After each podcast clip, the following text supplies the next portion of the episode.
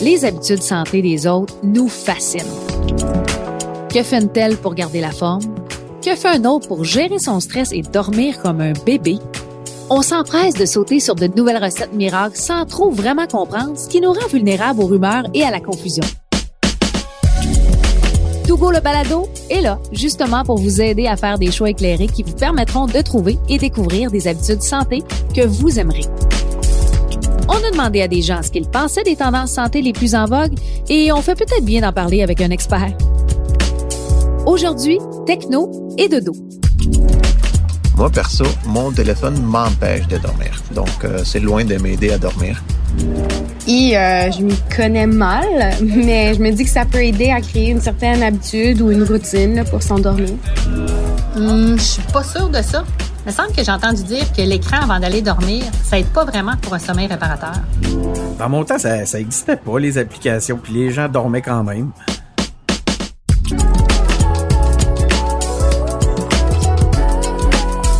Le sujet de la techno et du dodo est rempli de questionnements. Ça concerne tout le monde et je suis très, très contente de discuter aujourd'hui avec Julie Carrier, qui est professeure au département de psychologie de l'Université de Montréal et directrice scientifique de la campagne Dormez là-dessus. Bonjour, Julie. Bonjour, Marie-Christine. Julie, on le sait à quel point le sommeil, c'est quelque chose d'important, mais quand on embarque la technologie là-dedans, il y a beaucoup de questions qui nous viennent en tête. On l'a vu aussi dans le Vox Pop.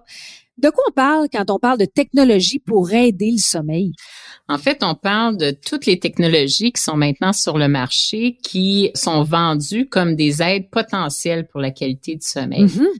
C'est un marché extrêmement lucratif parce que 25% de la population canadienne se plaint de la qualité de son sommeil ou a un trouble de sommeil. Quand même, c'est énorme. C'est énorme.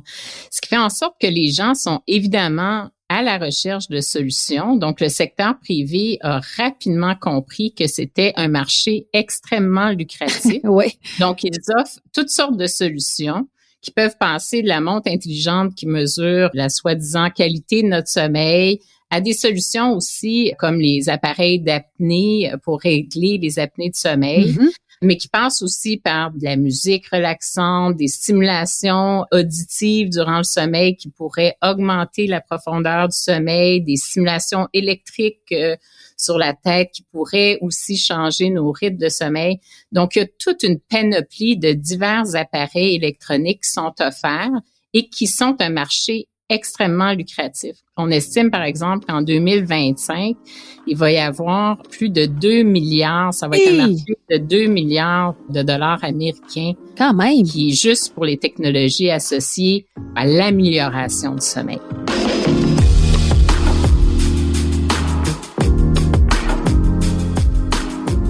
Mais j'imagine, Julie, là-dedans, parce qu'on a souvent tendance à dire que techno, dodo, ça va pas ensemble. Et pourtant, si un marché aussi lucratif, il doit avoir bien des affaires qui fonctionnent.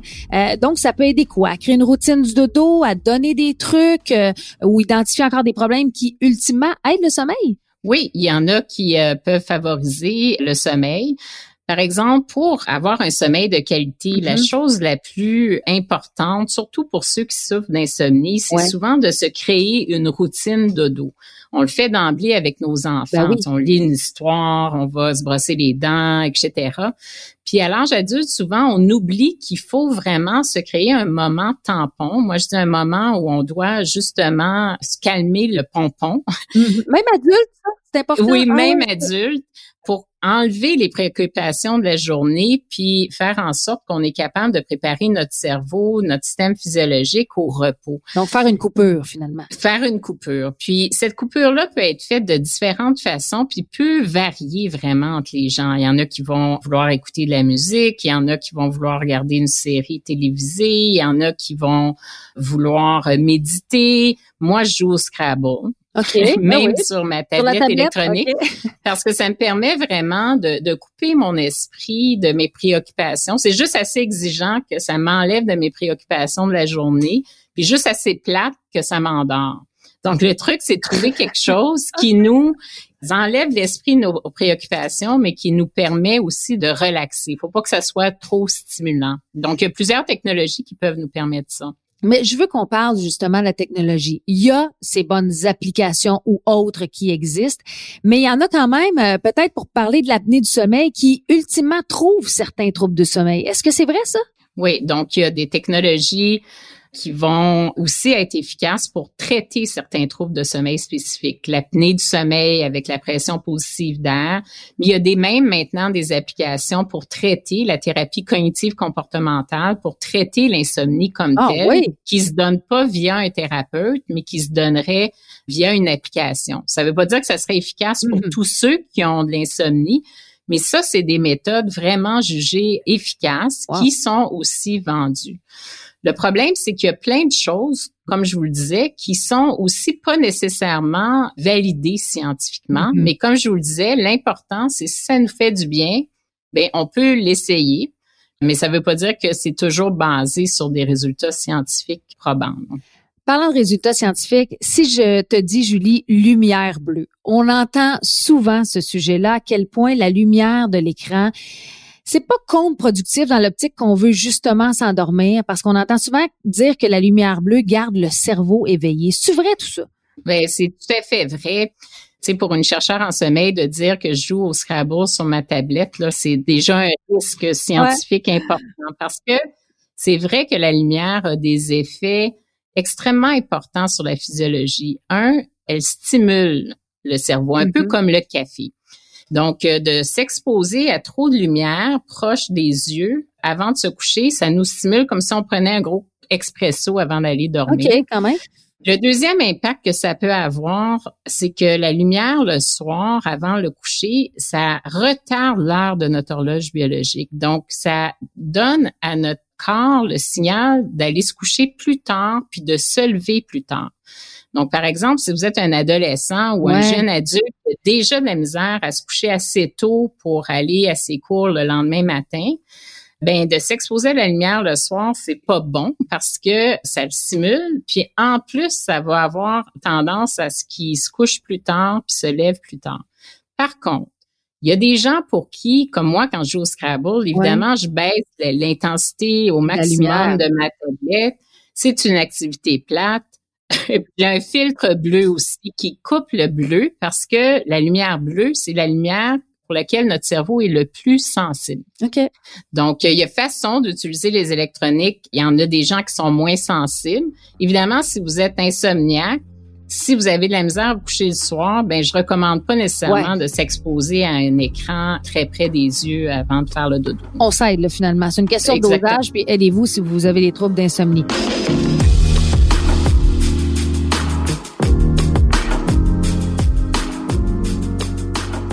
Qu'en est-il des distractions causées par le téléphone en soi? On le sait que le fameux téléphone, combien de fois je vais le prendre avant de me coucher, lire les nouvelles? Il y a quelque chose de, qui est pas bon là-dedans. Là. Il y a quelque chose d'extrêmement nocif, en fait, puis il y a plein d'études qui le montrent. Il y a deux aspects. Il y a, quand je vous disais, il faut se créer une routine de dos, ça veut dire que c'est pas le temps de regarder les courriels anxiogènes, de lire les nouvelles anxiogènes avant d'aller se coucher parce que ça crée un niveau d'anxiété.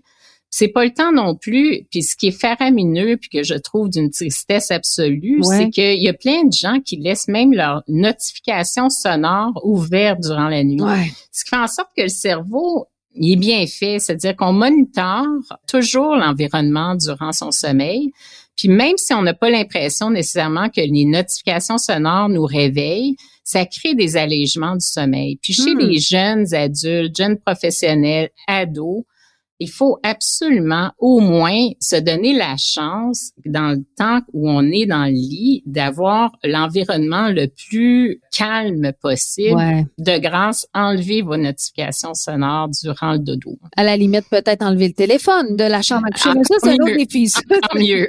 Encore mieux. Julie euh, Carrier, est-ce que mieux connaître son sommeil à partir des informations fournies par certains appareils connectés comme une montre intelligente par exemple, c'est un premier pas souhaitable vers la résolution nos problèmes de sommeil? Est-ce qu'on peut se fier à ça? C'est intéressant parce que plein de gens là, qui utilisent leur montre électronique pour monitorer la qualité de leur sommeil. Ce qu'il faut savoir en premier, c'est que on n'a aucune idée si c'est des variables ou des valeurs correctes de la qualité du sommeil.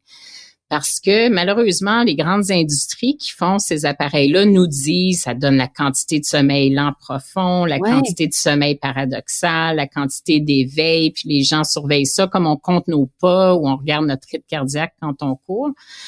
Mais nous, les chercheurs, ça fait longtemps qu'on tente d'établir des collaborations avec ces grandes compagnies-là parce qu'on voudrait vraiment vérifier si ça mesure correctement ben le sommeil. Parce que la seule chose que moi, je connaisse qui peut mesurer les stades de sommeil, c'est de mettre des électrodes sur la tête pour mesurer la qualité du sommeil. Si c'était vrai que ces montres-là évaluent correctement la qualité du sommeil, je serais la première à vouloir euh, l'utiliser. Ben oui. Ça se peut que ça marche parce que effectivement, quand on dort puis qu'on passe dans les différents stades de sommeil, il y a des changements de notre rythme cardiaque, il y a des changements de notre rythme respiratoire. C'est que ça se peut que votre monde soit capable éventuellement. D'ailleurs, moi, j'y travaille aussi à développer des algorithmes aussi qui pourraient éventuellement être efficaces. Le problème, c'est que la recherche, on n'est pas rendu là, mais les compagnies, elles disent qu'elles sont rendues là. Puis il faut établir une relation avec eux autres pour qu'on puisse vraiment tester si c'est vrai. Il n'y a pas de mal à mesurer son sommeil, même que ce soit vrai ou pas. Pas de mal chez la plupart des populations, mais il faut faire attention si vous avez déjà des préoccupations par rapport à votre sommeil, si vous êtes déjà préoccupé ou trop préoccupé par votre sommeil, ça peut devenir un peu obsédant. Puis le sommeil, c'est vraiment un moment de laisser aller. Quand on dit, ben oui. quand on dit se laisser tomber dans les bras de Morphée, c'est parce que on ne commande pas le sommeil, ça se commande pas. Tu peux pas commander la quantité de sommeil lent profond ou la quantité de rêve que tu vas faire à l'intérieur. Votre cerveau sait exactement comment le faire. Chez les insomniaques qui sont déjà hautement préoccupés par le fait qu'ils dorment pas, ça peut devenir un peu obsédant. C'est presque un stress supplémentaire. Là. C'est que moi, je le recommanderais pas si vous êtes déjà obsédé par votre sommeil et vous avez la misère à dormir. Je trouve pas que c'est une aide. Si ça vous amuse de comparer, ben il y a rien qui est dangereux là-dedans si vous dormez de façon suffisante. Si ça peut vous encourager, même pour les jeunes, un petit clin d'œil, ou les professionnels qui travaillent trop, ça peut vous encourager à au moins vous donner un temps suffisant dans votre journée mm-hmm. pour dormir. Ben, tant mieux. Écoutez, faites-le. Parce qu'un des gros problèmes aussi, j'ai dit que 25% de la population souffrait de troubles de sommeil, mais il y a un gros paquet de gens qui considèrent pas le sommeil comme important pour leur santé aussi. Exact. Ils gardent pas assez d'heures au lit qui permet d'avoir une durée de sommeil adéquate.